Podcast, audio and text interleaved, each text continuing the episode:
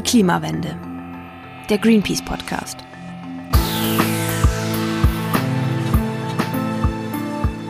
Herzlich willkommen zu dieser sechsteiligen Serie. Ich bin Johanna Bowman.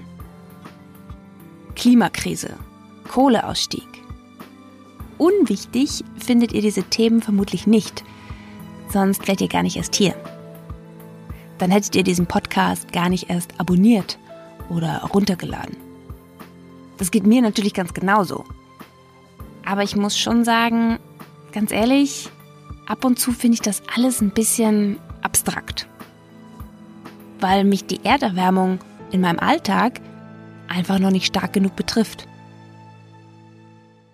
Und deshalb möchte ich euch hier mit auf die Reise nehmen. Zu Menschen, für die die Folgen des Klimawandels schon sehr viel konkreter sind.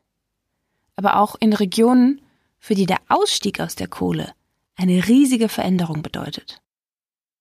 Und zu denjenigen, die sich für unser Klima engagieren.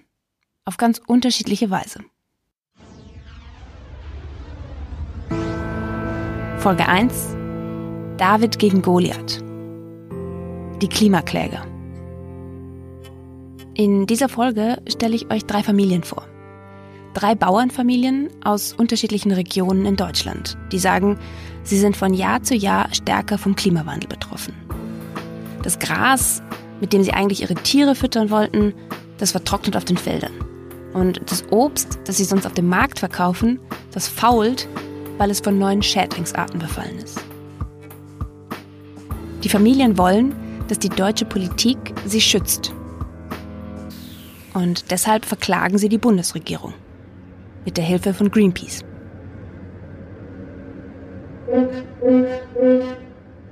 Silke und Jörg Baxen haben einen Biohof auf Pellworm. Pellworm, das ist eine nordfriesische Insel, die so zur groben Einordnung ein Stück südlich von Sylt liegt. Pellworm sieht anders aus als die anderen Nordseeinseln. Die Insel ist sehr grün und sie hat vor allen Dingen keinen klassischen Sandstrand. Die Insel liegt nämlich zu einem Großteil unter dem Meeresspiegel. Und deshalb ist sie rundherum von einem Deich geschützt. Vom Fähranleger bis zum Haus der Baxens sind es mit dem Auto maximal fünf Minuten. Der Hof, das ist ein großes rotes Backsteinhaus. Links davon sind mehrere große Scheunen. Rechts vom Haus gucken die Kühe neugierig von der Weide rüber. Vor dem Haus ist eine kleine Wiese mit Apfelbäumen, auf der ein Hahn durchs Laub stolziert. Und vor der Haustür auf der Terrasse, da steht ein alter Strandkorb. Über der Tür steht auf drei Steintafeln Edenswarf 1703. Das klingt ganz schön idyllisch, oder? Aber wenn alles so idyllisch wäre, dann wäre ich heute nicht hier. Und auch nicht all die anderen Menschen.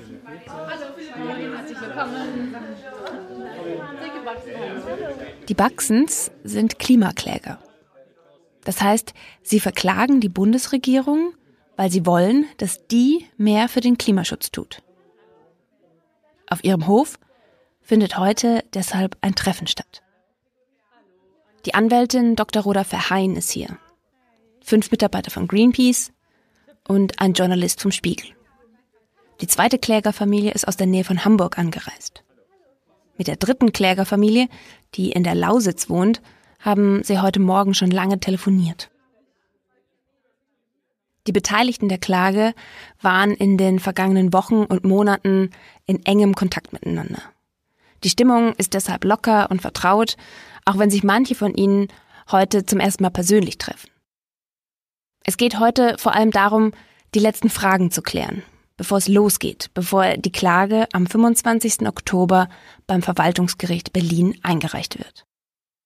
Und vielleicht geht es auch ein bisschen darum, sich nochmal Mut zu machen. Man verklagt die Bundesregierung schließlich nicht alle Tage. Aber Silke Baxen, ihr Mann und ihre vier Kinder, die haben sich dazu entschieden, als sie von Greenpeace angesprochen wurden. Silke managt dieses Treffen heute so ein bisschen. Sie hat Apfelkuchen gebacken, Thermoskannen mit Kaffee in der Küche aufgestellt. Und sie achtet darauf, dass die kleine Mittagspause nicht zu lange dauert, damit wir heute auch alles besprechen können, was auf dem Plan steht. Silke ist 49, sieht aber viel jünger aus. Sie hat blonde, lange Haare und wirkt einfach wie jemand, der total gerne draußen ist. Sie ist Biologin und schon lange im Umweltschutz aktiv. Silke sagt, dass sie seit etwa zehn Jahren beobachtet, dass Wetterextreme heftiger werden und öfter auftreten. Wenn ich so spontan letztes Jahr gefragt worden bin, habe ich immer gesagt, es gibt ja keine Jahreszeiten mehr. Es gibt diese klassischen Jahreszeiten nicht mehr. Es gibt Trocken- und Regenzeiten und die variieren sogar. Also man kann nicht sagen, im September beginnt die Regenzeit, sondern manchmal geht die Trockenzeit auch, was weiß ich, wie lange, keine Ahnung. Aber es waren jetzt wirklich mehrere Jahre nacheinander, wo die Wetterextreme sehr unterschiedlich waren. Und ähm, dann sollte es den Menschen einfach klar sein, dass es in der Landwirtschaft dann extrem schwer ist, darauf zu reagieren. Also klar sind Landwirte immer auf das Wetter angewiesen. Das ist auch das Erste, was äh, viele Landwirte machen, immer nach dem Wetter zu gucken, wie es wird. Das ist ja logisch. Und es gab bestimmt schon immer extreme Ereignisse, aber das hat sich eben einfach schon ganz, ganz doll verändert. Also wenn es eben so permanent so nass ist, dass alle unsere Felder unter Wasser stehen, können wir nichts machen. Und wenn es so trocken ist, wie es dieses Jahr war, dass quasi Ende April das letzte Mal nennenswerte Niederschläge gibt und dann selbst wir hier vertrocknen sozusagen und 30 Prozent Ernteausfälle haben, dann ist es einfach schwer, wenn man darauf reagieren soll jedes Mal, weil da ja Tiere dranhängen, die ernährt werden müssen. Wetterextreme, die für Ernteausfälle sorgen, das ist die eine Sache. Damit kämpfen gerade nach dem trockenen Sommer in diesem Jahr viele Bauern in Deutschland. Aber die andere Sache ist eben, dass wir hier auf einer Insel leben, die zum Teil unter dem Meeresspiegel liegt und wir sind umgeben von einem intakten Deichsystem so dass man jetzt nicht morgens wach wird und das Gefühl hat, man ist in irgendeiner Weise bedroht, aber das ist eben auch nur so eine vermeintliche Wohlfühlblase. Wenn wir nicht jetzt handeln, wie soll es dann in 50 Jahren sein? Weil es einfach klar ist, dass die Erde sich erwärmt und dass da der Meeresspiegel ansteigt. Das ist ganz klar. Und dann sind einfach die Menschen, die hier in dieser Region Utlande im Wattenmeer leben, am stärksten betroffen. Ich habe schon Angst vor der Zukunft, wenn ich denke, wie ignorant wir alle sind oder wie ignorant wir mit der Natur umgehen und wie einfach die Lösungen wären und, und es aber nichts passiert. Also man fühlt sich, man ist immer so, so zwischen einer unglaublichen Energie, die einen nach vorne bringt und sagt so, jetzt, jetzt machen wir was und wir ändern was und zwischen einer totalen Ohnmacht, dass man sagt, wer soll es denn regeln oder wie sollen wir es regeln oder was wollen wir regeln für unsere Zukunft und auch vor allen Dingen für die Zukunft unserer Kinder. Und deshalb ist diese Klimaklage ja auch so wichtig, dass man einfach sagt, werdet doch einfach mal wach. So, okay. Was hat es jetzt genau mit dieser Klimaklage auf sich? Vielleicht mal kurz zur Erklärung. Klimaklagen, das sind Klagen, mit denen Menschen, Unternehmen oder Regierungen auffordern, mehr Klimaschutz zu betreiben. Diese Klagen werden von verschiedenen Organisationen, von NGOs vorbereitet und begleitet. Und es gibt sie weltweit. Zum Beispiel gab es vor kurzem, Anfang Oktober, ein Urteil in den Niederlanden. Hier muss die Regierung jetzt den CO2-Ausstoß bis 2020 um 25 Prozent reduzieren. Auch hier hatte eine Umweltorganisation, nämlich Ogenda, zusammen mit Privatpersonen geklagt die mehr Schutz vor dem Klimawandel gefordert haben. Also ein ganz ähnlicher Fall. Annike Peters ist bei Greenpeace für den Bereich Energie- und Klimaschutz zuständig. Sie hat die Klimaklage mitentwickelt und begleitet jetzt die Familien. Deshalb ist Annike heute auch auf Pellworm. Wir beide sitzen jetzt im Zimmer von Silkes Tochter auf dem Sofa, weil es hier oben einfach ein bisschen ruhiger ist. Und Annike erzählt mir, wie es überhaupt zu der Idee kam, zu klagen. Greenpeace begleitet die deutsche Klimapolitik ja seit Jahren und Jahrzehnten. Und wir haben schon seit Jahren die Regierung immer wieder darauf hingewiesen, dass mit den Maßnahmen, die sie treffen, das Klimaziel 2020 nicht erreicht werden wird. Deutschland hat sich 2007 dazu verpflichtet, seinen CO2-Ausstoß um mindestens 40 Prozent zu senken bis zum Jahr 2020. Auf dem Papier hatten sie das klare Ziel immer wieder verankert, die Emissionsreduktion zu tätigen. Sie haben es aber konterkariert durch andere Sachen, die sie gemacht haben. Also durch ihr starres Festhalten an der Kohle, an dem Bau neuer Kohlekraftwerke, wo klar ist, die laufen 30 oder 40 Jahre, war ganz klar, dass das passt irgendwie vorne und hinten nicht zusammen. Wir haben das die ganze Zeit begleitet und haben jetzt vor allen Dingen gesehen, dass das Ziel 2020 definitiv nicht erreicht werden wird, wenn die Regierung einfach weitermacht wie bisher. Und im Koalitionsvertrag der Großen Koalition sprechen sie nur noch davon, dass das Ziel so weit wie möglich erreicht werden soll. Genau gesagt steht im Koalitionsvertrag vom März 2018, dass eine Kommission eingesetzt werden soll, die ein Aktionsprogramm erarbeitet mit Maßnahmen, um die Lücke zur Erreichung des 40% Reduktionsziels bis 2020 so weit wie möglich zu reduzieren. Hier ist also schon die Rede davon, dass das 40%-Ziel wohl gar nicht erreicht wird. Man will aber versuchen, so nah wie möglich ranzukommen. Als dann der aktuelle Klimaschutzbericht der Bundesregierung veröffentlicht wurde im Juni 2018, war aber klar, die Bundesregierung hat gar nicht mehr vor, wirklich Maßnahmen zu ergreifen, das Ziel noch zu erreichen, sondern sie hat das voll akzeptiert, dass sie es nicht erreicht. In diesem relativ neuen Klimaschutzbericht steht, dass davon auszugehen ist, dass mit den bisher umgesetzten Maßnahmen bis 2020 eine Minderung der Treibhausgasemissionen um etwa 32 Prozent gegenüber 1990 erreicht wird. Dies wird zu einer Lücke von etwa 8 Prozent führen. Gründe hierfür sind unter anderem die in den vergangenen Jahren unerwartet dynamische Konjunkturentwicklung sowie das unerwartet deutliche Bevölkerungswachstum. Mit den bisher umgesetzten Maßnahmen wird das Ziel verfehlt. Das heißt also, es soll von jetzt bis 2020 gar keine weiteren Schritte geben. Für Greenpeace ist das absolut nicht nachvollziehbar. Vor allem, weil es eine Studie vom Fraunhofer Institut gibt, die Greenpeace in Auftrag gegeben hat. Die besagt, dass es sehr wohl machbar ist, bis 2020 die Emissionen um 40 Prozent zu reduzieren. Und zwar Jetzt ohne radikale Mittel oder dass in Deutschland der Strom bald knapp werden würde. Die Studie rechnet das so aus. Ein Drittel aller deutschen Braunkohlekraftwerke müsste abgeschaltet werden. Und ungefähr ein weiteres Drittel müsste ein bisschen gedrosselt werden. Wenn man dann Sonnen- und Windenergie so ausbauen würde, wie im Koalitionsvertrag schon beschlossen, könnten die den weggefallenen Braunkohlestrom ersetzen. Als Anike Peters und ihre Kollegen bei Greenpeace das gelesen haben, da war für sie klar, dass hier der politische Wille fehlt. Wir haben jahrelang durch Gespräche, durch Aktionen, durch Studien immer wieder darauf hingewiesen, dass mehr Klimaschutzmaßnahmen ergriffen werden müssen. Die Bundesregierung hat nicht entsprechend gehandelt. Der einzige Weg, der uns jetzt noch bleibt, ist der Rechtsweg. Und diesen Rechtsweg, den wollte Greenpeace nicht als Umweltverband alleine bestreiten, weil Privatpersonen da auch nochmal andere Rechte haben als ein Umweltverband, sondern für uns war sehr klar, dass eine Kombination von beidem gut und der richtige Weg ist. Und danach haben wir uns dann umgeschaut, wo in Deutschland sind Menschen eigentlich besonders betroffen und welche Menschen gibt es, die auch Interesse daran haben, so eine Klage anzustreben, so eine Klage durchzuziehen gemeinsam mit uns. Und damit sind wir dann bei den Klimaklägern.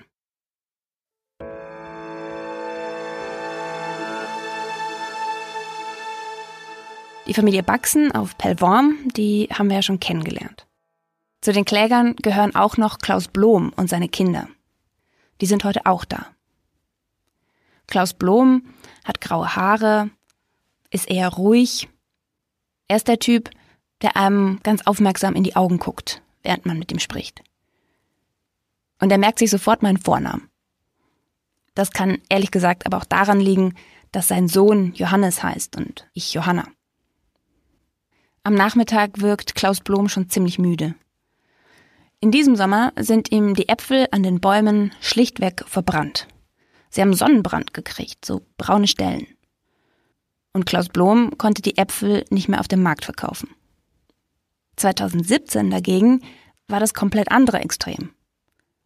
Da hat viel zu viel Regen die Wurzeln der Bäume so aufgeweicht, dass sie umgekippt sind. Und dann gibt's da noch ein längerfristiges Problem. Weil die Temperaturen immer milder werden, kommen Schädlinge, die eigentlich im Süden Deutschlands zu Hause sind, immer weiter hoch in den Norden. Die Bloms haben es deshalb seit ein paar Jahren mit ganz neuen Schädlingen zu tun. Zum Beispiel mit der Kirschfruchtfliege. Das ist eine Fliege, die legt ihre Eier in die Kirschen, während die reifen, also während sie von grün auf rot umfärben. Und später schlüpfen dann in der Kirsche Maden. Also es war so, dass wir sie geerntet haben, sie sortiert haben und wenn die Kirschen dann im Handel waren, dann hat man uns die Paletten zurückgeschickt und hat gesagt, da sind Maden drin. Und die haben sich ja in der Zeit, haben sie sich ja auch schnell entwickeln können. Ne? Klaus Blom kann seine Kirschen nicht mehr verkaufen.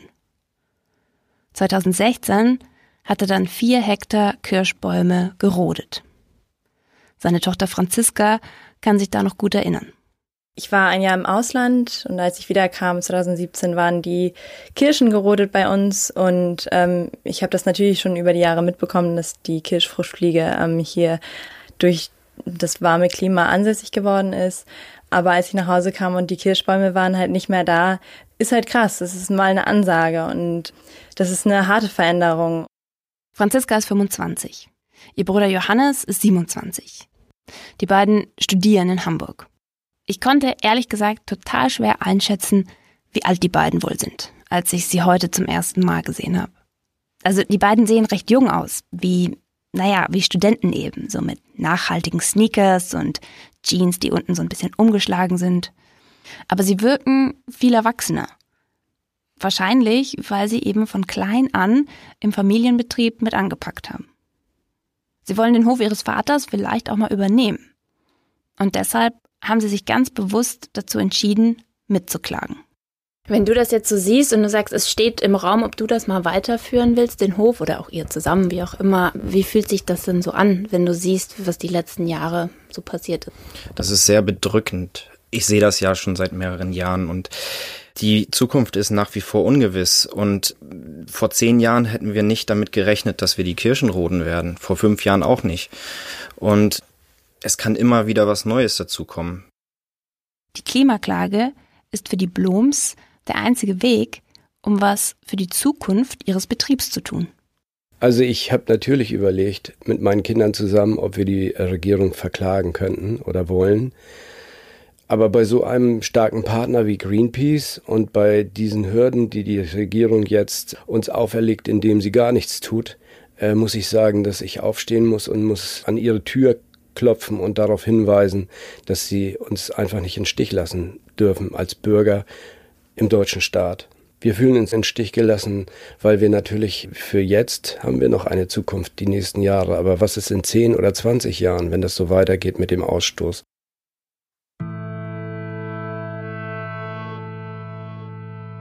Das fragt sich auch Heiner Lüttke-Schwienhorst.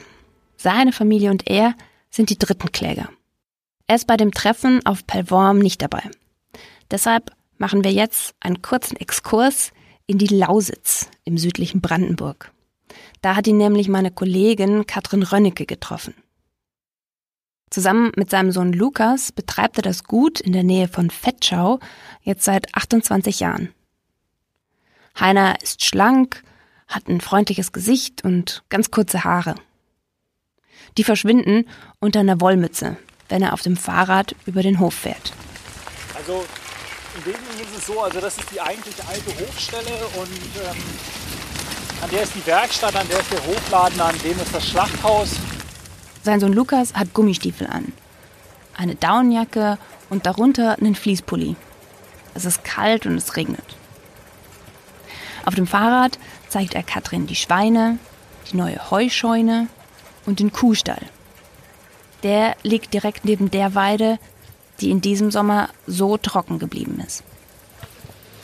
Lukas kann ganz genau aufzählen, wann es in diesem Jahr nennenswert geregnet hat. Also wann mal mehr als 20 Liter pro Quadratmeter gefallen sind. Einmal Anfang Juni, dann Mitte Juli und Ende September. Dreimal. Das reicht natürlich hinten und vorne nicht. Auch nicht für Getreidesorten, die mit weniger Wasser auskommen. Die Lütke Schwienhorsts haben 2018 nur halb so viel geerntet wie sonst. Sie haben deshalb natürlich weniger Getreide verkauft, aber sie hatten auch einfach nicht genug Heu für ihre eigenen Milchkühe. Auf dem Hof gibt's eine große Halle. Die ist innen drin in einzelne Boxen unterteilt.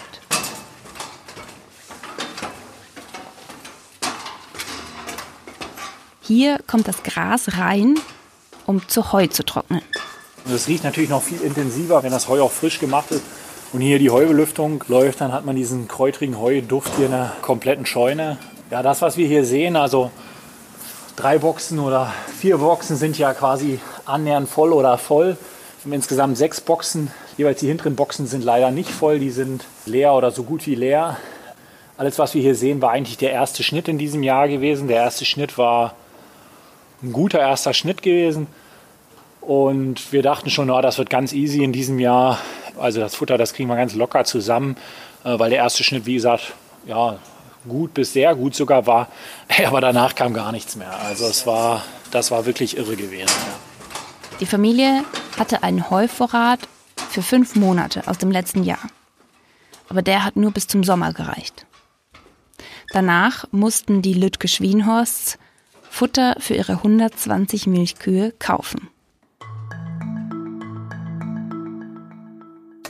In der Küche, vor dem Ofen, in dem die Rippchen fürs Mittagessen brutzeln, erzählt Heiner Lütke Schwienhorst, dass er schon ein bisschen länger überlegt hat, bevor er sich der Klage dann angeschlossen hat. Bei ihm war es die Arbeitsgemeinschaft bäuerlicher Landwirtschaft, die ihn angesprochen hat.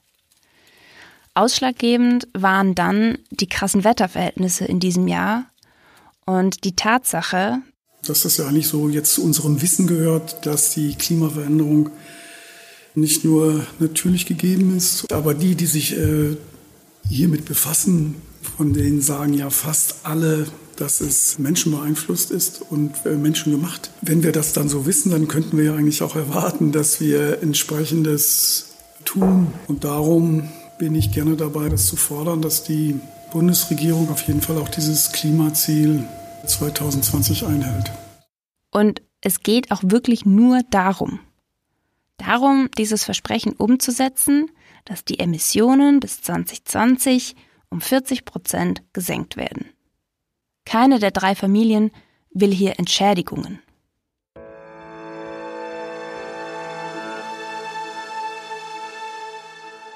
Jetzt aber wieder zurück nach Pellworm. Hier ist auch die Umweltanwältin Dr. Rhoda Verheyen vor Ort. Sie arbeitet schon lange mit Greenpeace zusammen und betreut momentan sogar noch zwei weitere Klimaklagen.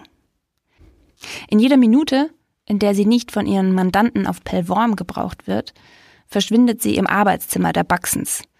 Da hat sie sich für den Tag sozusagen ihr Büro eingerichtet. Sie erklärt mir die Voraussetzungen für so eine Klage.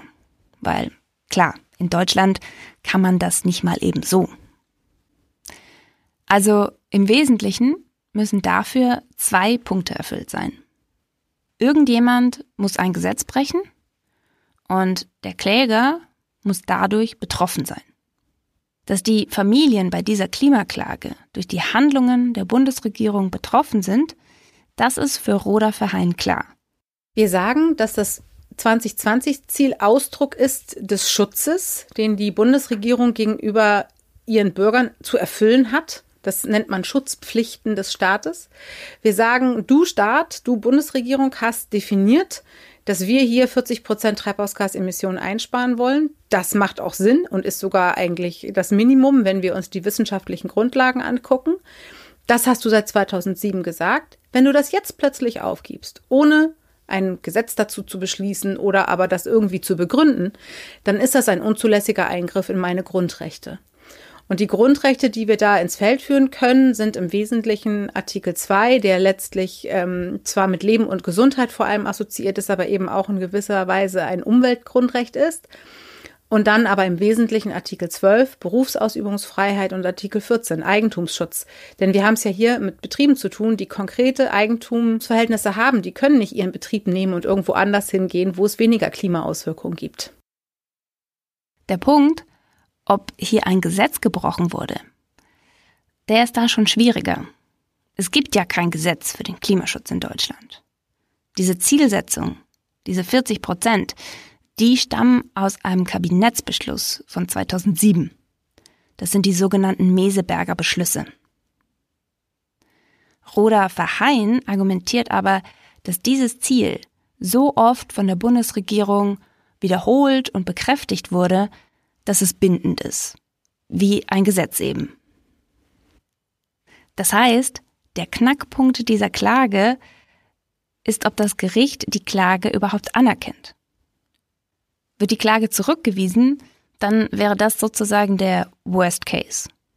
Dann wäre es eine Möglichkeit, vor dem Bundesverfassungsgericht eben so ein Klimaschutzgesetz zu fordern. Und wenn die Klage anerkannt wird, dann, sagte Roda Verheyen, ist der Ausgang völlig offen. Also schließlich wurde die Bundesregierung noch nie darauf verklagt, Maßnahmen für den Klimaschutz zu ergreifen. Man hat also gar keinen Vergleich. Aber das Urteil aus den Niederlanden vor ein paar Wochen, das ist natürlich ein gutes Zeichen. Und auch die beiden anderen Klimaklagen von Roda Verheyen, die sehen soweit ganz vielversprechend aus. Sie betreut nämlich noch eine Familie aus Langeoog bei einer Klage gegen die EU. In dem Fall sollen strengere Klimaziele für den Zeitraum zwischen 2020 und 2030 erreicht werden. Diese Klage wurde vergangenen August vom Europäischen Gerichtshof angenommen. Und dann vertritt Roda Verheyen auch noch einen peruanischen Bauern, der 2015 RWE verklagt hat. Der Fall war relativ oft in den Medien. Der Bauer fordert, dass sich der Konzern an den Kosten beteiligt, die ihm für Schutzmaßnahmen gegen Überflutungen entstehen. 2017 hat das Oberlandesgericht Hamm die Klage für zulässig erklärt und eine Beweisaufnahme angeordnet. Da haben mich alle für verrückt erklärt. Das war eine Klage, die eindeutig gegen herrschende Meinungen, so sagen wir Juristen das immer, äh, ging, wo wir gesagt haben, es steht im Gesetz, es geht. Und die Literatur hat gesagt, es geht nicht. Das Oberlandesgericht Hamm ist mir gefolgt und zwar in allen Punkten.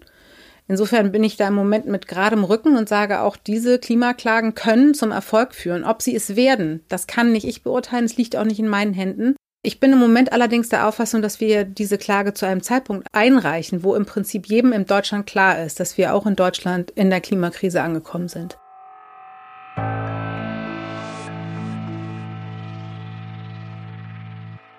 Es wird im Lauf dieser Klage die Möglichkeit geben, die Kläger zu unterstützen.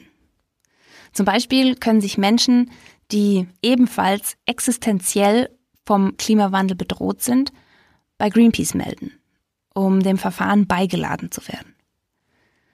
So soll dem Gericht verdeutlicht werden, dass weitaus mehr als drei Existenzen von der Klimakrise bedroht sind. Und Annike Peters von Greenpeace ergänzt noch, jede und jeder, die findet, dass diese Klimaklage eine sinnvolle Sache ist und die sich auch für mehr Klimaschutz in Deutschland einsetzen will, kann sich hinter uns und die Klimaklägerinnen stellen mit ihrer Unterschrift auf unserer Homepage. Das ist www.greenpeace.de slash Klimaklage. Da gibt es auch weitere Informationen zum gesamten Verfahren, zu den Klimaklägerinnen und eben zu dieser Unterstützungsmöglichkeit.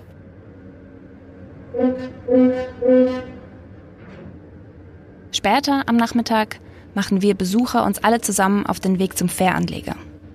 Die letzte Fähre von Pellworm zum Festland, die geht nämlich um halb sechs. Da dann, auf dem Parkplatz in Nordstrand, besteht Klaus Blom darauf, dass alle noch einmal mit zu seinem Auto kommen und sich aus dem Kofferraum bedienen. Da drin liegen Tüten voller Äpfel und Kartons mit Apfel- und Birnensaft von seinem Hof.